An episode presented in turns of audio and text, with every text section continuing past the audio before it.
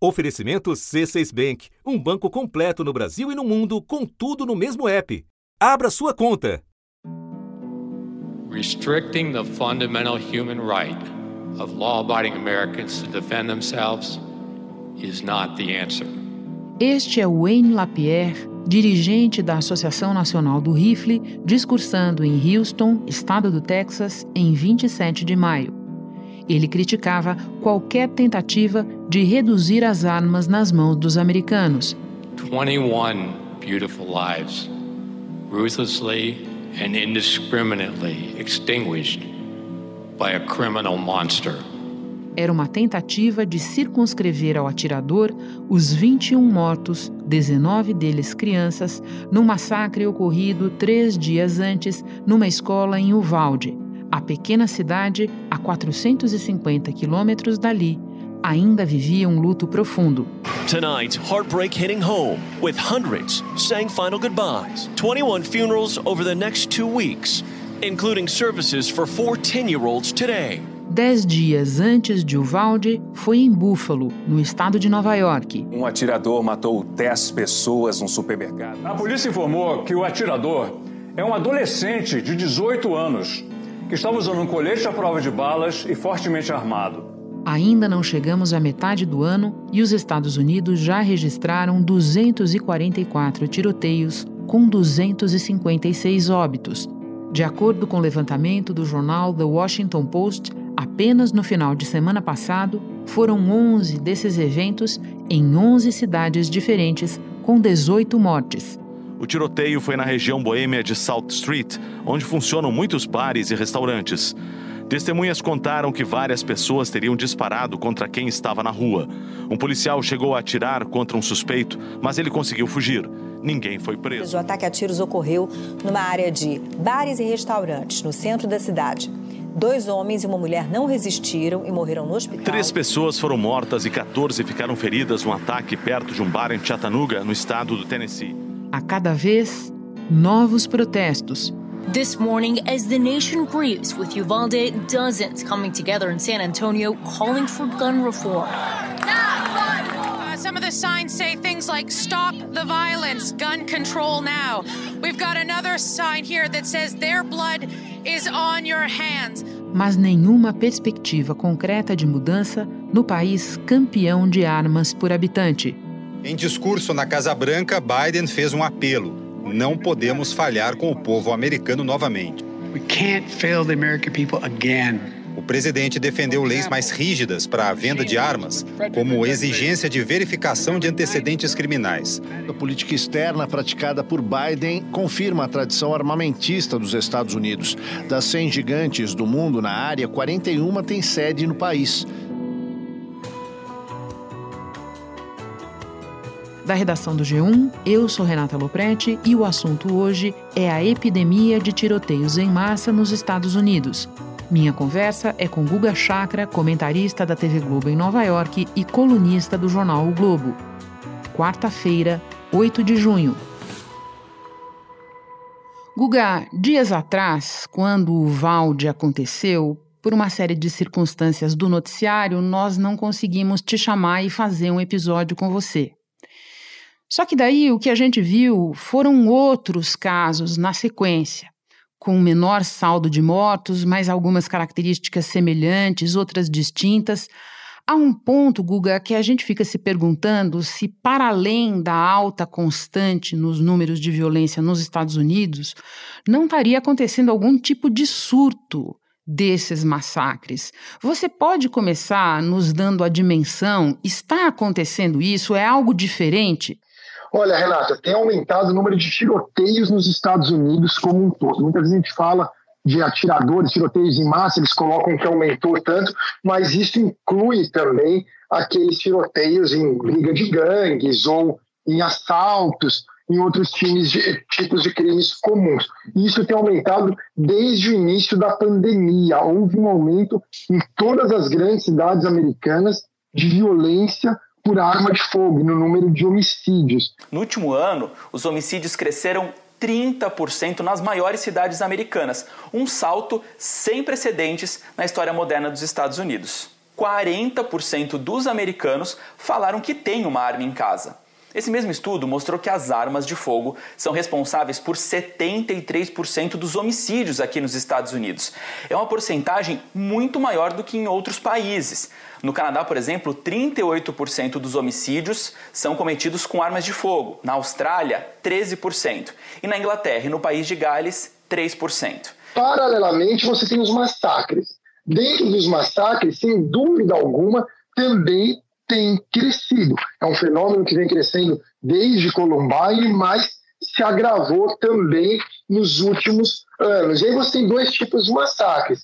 Você tem aqueles massacres cometidos é, por supremacistas brancos, é, como teve aquele na, numa igreja em Charleston anos atrás, teve numa sinagoga é, em Pittsburgh, teve recentemente também é, em Buffalo, um supermercado frequentado pela comunidade afro-americana, pela comunidade negra de Buffalo, que é uma cidade no estado de Nova York. Na cidade de Buffalo, a segunda maior do estado de Nova York, um homem entrou num supermercado atirando. Dez pessoas morreram e três ficaram feridas. A polícia trata o caso como um ataque racista, um crime de ódio. Os dez mortos no atentado eram pessoas que faziam compras e quatro funcionários da loja, incluindo um segurança. Teve um é, que, que alvejou hispânicos, é, no Texas também, então você vê esses ataques supremacistas, mas também há um crescimento claro nos ataques é, dessas pessoas que agem, a gente não sabe a motivação, como explicar uma pessoa que entra numa escola para matar crianças de 9 e 10 anos, como o Valde no Texas. É, ou aquele que foi em Las Vegas, que ficou no alto do hotel com um arsenal de guerra disparando contra as pessoas que estavam assistindo a um show. 59 pessoas morreram e 527 ficaram feridas no maior massacre da história dos Estados Unidos. Do alto de um prédio, um homem abriu fogo contra uma multidão que assistia ao encerramento de um festival de música country. Guga, em muitas partes do mundo a violência tem crescido, mas esse segundo tipo de ataque que você descreve, ele é muito, muito relacionado, até no imaginário das pessoas, aos Estados Unidos. Então eu te peço que nos explique agora qual é o arcabouço legal, qual é a situação do poder econômico e ideológica mesmo que ajuda a explicar essa situação? Primeiro tem a questão legal, né, que é a segunda emenda da Constituição americana que garante o direito de as pessoas portarem armas nos Estados Unidos. Está previsto na Constituição. Em solo americano, a cultura das armas vem de longe. Está na Constituição e sempre foi retratada nos faroestes. Dos 50 estados, 25 permitem que o cidadão ande na rua com um revólver.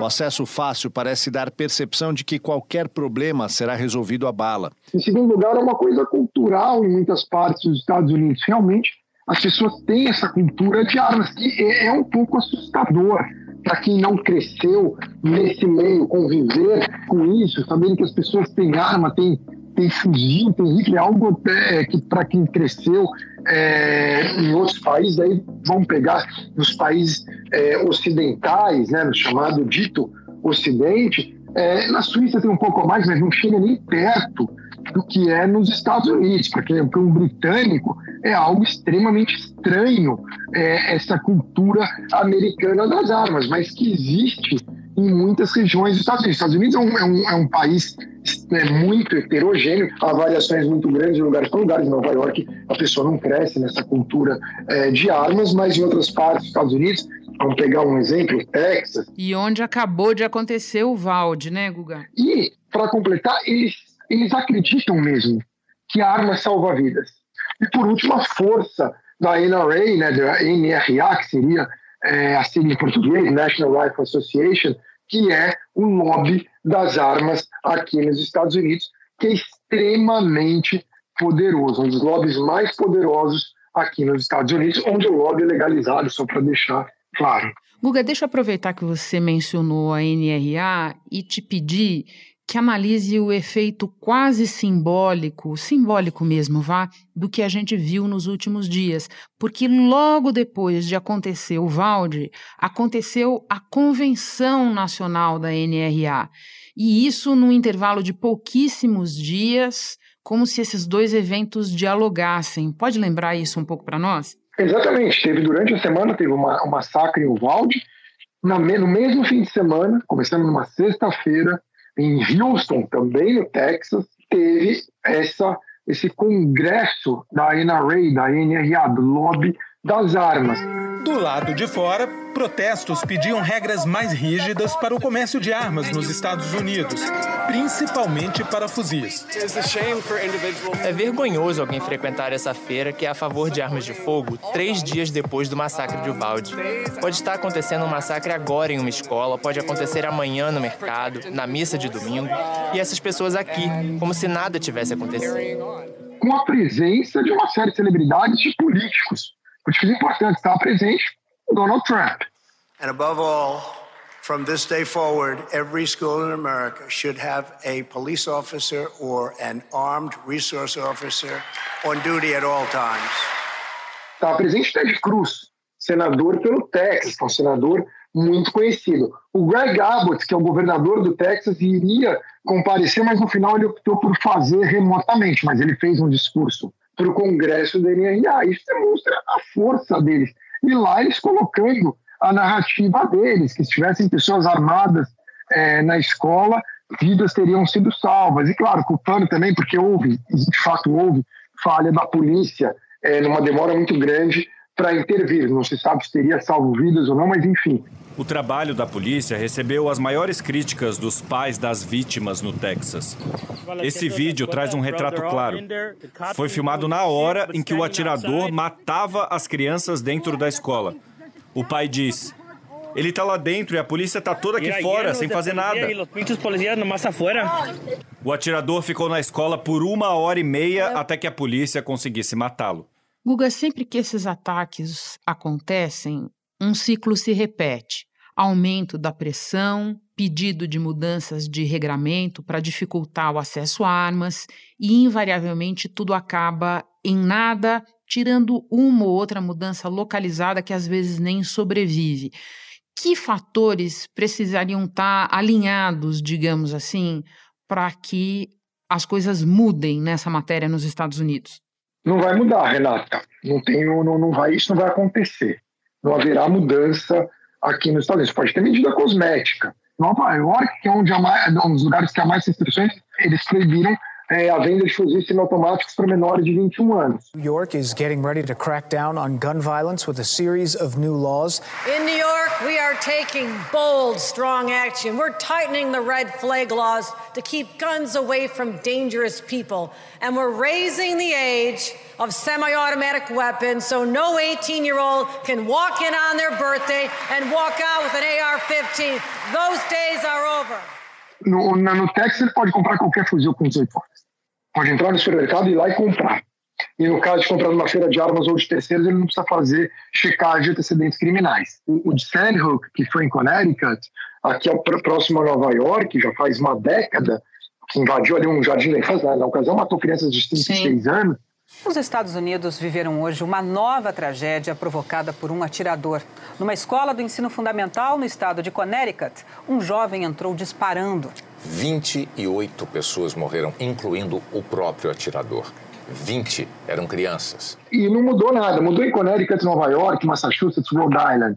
Mas no grosso dos Estados Unidos não mudou nada. É porque eles esperam passar o ciclo de notícias, aí as pessoas param de prestar atenção e acabou segue é, em frente. E muitas pessoas são contra mesmo, mesmo durante o auge do ciclo de notícias, é, tem uma proporção de, é, de pessoas que, que é contrária. Embora a maioria dos americanos seja a favor de algumas medidas, como checagem de antecedentes criminais é, em toda a compra de armamentos, mas nem isso eles conseguem aprovar, porque daí você afetaria o mercado é, secundário é, de venda de armas, aí que o lobby atua com força, porque nesse caso insisto, teria é, um apoio da população. Ou também você colocar né, digitais da, da, da, das balas, né, porque daí você consegue identificar de qual armamento saiu aquela bala. A forma, você tem como, ou você colocar é, na pistola, você tem que ter um segredo que só funciona com a digital daquele dono, daí você sabe quem que é o dono. Eles falam, ah, mas aí vai ter um registro, o governo americano vai saber que eu tenho uma arma, eu não quero que o governo americano saiba que eu tenho uma arma. A gente não pode esquecer, são é um país que não existe RG, né? É, você pode ter a carteira de motorista, mas você não tem uma carteira de identidade formalmente ali, que o governo vai, vai, ter, vai ter acesso, embora acabe tendo de outras formas, mas eles ficam com esse discurso. Então, na prática, não vai mudar. O que pode acontecer, Renata, é piorar por uma decisão da Suprema pois Corte. é. Era isso que eu ia te falar, porque nós estamos falando bastante de legislação, acho importante a gente incluir o judiciário na nossa conversa. A Suprema Corte Americana avalia a possibilidade de derrubar uma legislação do estado de Nova York, que até existe similar em outros estados, exigindo que os cidadãos que queiram carregar as suas armas tenham permissão para isso, restringe um pouco a possibilidade de sair na rua armado. O que essa derrubada da lei de Nova York significaria, Guga? Olha, essas poucas restrições que existem em Nova York e em alguns outros estados americanos, como a Califórnia, por exemplo, no caso você precisa de uma licença para você portar, você pode comprar arma aqui em Nova York. Comprar você pode, agora para portar você precisa de uma licença, de uma permissão. Por isso que você não vê aqui em Nova York a pessoa entrando num, num café, numa loja, no metrô com armas. É diferente de outros lugares dos Estados Unidos, onde você pode portar sua arma onde você bem entender. O que a Suprema Corte tende a decidir? Tende a argumentar que, segundo a segunda emenda da Constituição, você não pode impor restrições à pessoa portar armas, porque isso é um direito constitucional garantido. Logo, eles podem derrubar essas poucas restrições que existem em lugares como Nova York, Nova York ficaria com uma legislação similar à do Texas, que afetaria toda a política de segurança é, daqui de Nova York, que antecede até o, o Giuliani, é, e é até interessante, né, que o Giuliani é um dos que mais restringiu armamentos, né, que, Sim. embora seja republicano, trampista, essa figura bizarra de hoje em dia, existe uma primeira versão do Giuliani que era é, diferente, que era uma figura ligada à lei e tal. Espera um pouquinho que eu já retomo a conversa com o Guga. Com o C6 Bank, você está no topo da experiência que um banco pode te oferecer. Você tem tudo para sua vida financeira no mesmo app, no Brasil e no mundo todo. A primeira conta global do país e atendimento personalizado, além de uma plataforma de investimentos em real e dólar com produtos exclusivos oferecidos pelo C6 em parceria com o JP Morgan Asset Management. Quer aproveitar hoje o que os outros bancos só vão oferecer amanhã? Conheça o C6 Bank. Tá esperando o quê? C6 Bank. Guga, quando você diz que as coisas não vão melhorar e talvez piorem, você está se referindo só à questão da Suprema Corte ou também à perspectiva eleitoral para este ano, quando tem as chamadas eleições de meio de mandato e os republicanos podem ganhar ainda mais espaço no Congresso? Pode esquecer, os democratas controlaram assim, a Casa Branca, a Câmara e o Senado é, durante os dois primeiros anos do governo do Barack Obama. E não fizeram, não aconteceu na Bem prática lembrado. nada. E agora eles controlam a Casa Branca, o Senado e a Câmara. E também não vai acontecer nada, até porque os democratas que estão ali, é, que estão na, também no bolso, né, como se diria, do lobby das armas, e, ou que ideologicamente também é, são, são bem a favor né, na, do, do direito das pessoas portarem armas, tanto na Câmara quanto no Senado. Pode ser uma minoria dos democratas, mas é, eles existem. Não, não, não vai se, se resolver, vai continuar tendo esses episódios de atiradores nos Estados Unidos. This time, we have to take the time to do something. And this time, it's time for the Senate to do something. We can't fail the American people again. nos próximos anos, daqui um mês, dois meses, talvez a gente esteja aqui no assunto falando de, de novo é, de mais é, um massacre, simplesmente continuam. É, é algo que, que, faz parte dos Estados Unidos. É triste até dizer, mas eu, eu não vejo solução para essa questão. Talvez uma mudança geracional tal, mas não é o que tende é, a acontecer aqui nos Estados Unidos. Deixa eu aproveitar que você falou de mudança geracional, Guga. Quem te ouve falar de uma maneira tão cética pode não imaginar o quanto essa questão é importante para você, e eu sei que é do ponto de vista jornalístico, e lembrando também que você é pai de duas crianças. Quando você acha que talvez a, a, mudança geracional beneficie esse debate? Depois do ataque de Parkland, em 2018, movimentos de estudantes, de crianças, de adolescentes começaram a atuar nessa questão da violência armada. Que perspectiva você vê para esses movimentos, Guga? Olha, depois de Parkland parecia que algo poderia acontecer, até pela, pelo carisma dos estudantes sobreviventes ali de, de Parkland. É, é, eu lembro de uma delas que ficou é, 12 minutos em silêncio, o número do, do período do massacre em silêncio ali para o mall é, em Washington. É, foi uma cena muito marcante. E eles são ativistas, mas se, na, eles não conseguiram. No final, não conseguiram nada. Eles ainda são ativistas, eles seguem, eles estão na universidade hoje. É, tem muitos jovens que querem mudanças aqui nos Estados Unidos. Isso tem que mudar. O ciclo de violência das armas tem que ser interrompido. Eu já perdi amigos por causa de armas, outro está à beira da morte. A violência não ajuda a acabar com a violência.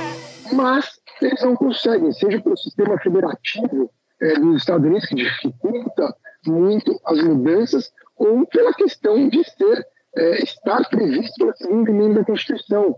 Então é algo que se teria que mudar é, a Constituição dos Estados Unidos para conseguir alterar. E isso existe uma maioria no Congresso de pessoas favoráveis a uma mudança que é muito improvável que se consiga, ainda mais no cenário de polarização nos Estados Unidos, eles não conseguem é, resolver é, nem temas é, como a imigração. E por último, porque 400 milhões de armas nos Estados Unidos.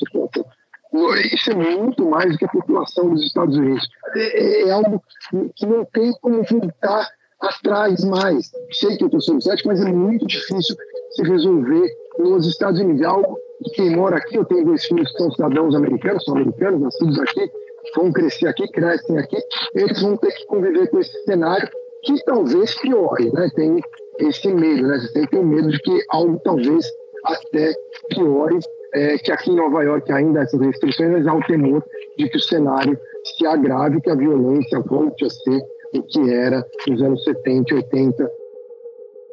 Guga, muito obrigada pela conversa. O assunto é duro, mas é sempre esclarecedor ter você aqui no assunto. Até a próxima. Até a próxima, Renato. Sempre uma honra estar no assunto com você. Este episódio incluiu alguns áudios das emissoras americanas NBC e Fox e da TV Cultura de São Paulo. Este foi o assunto podcast diário disponível no G1, no Globoplay ou na sua plataforma de áudio preferida. Vale a pena seguir o podcast na Amazon ou no Spotify, assinar no Apple Podcasts, se inscrever no Google Podcasts ou no Castbox e favoritar na Deezer. Assim você recebe uma notificação sempre que tiver novo episódio. Eu sou Renata Loprete e fico por aqui. Até o próximo assunto.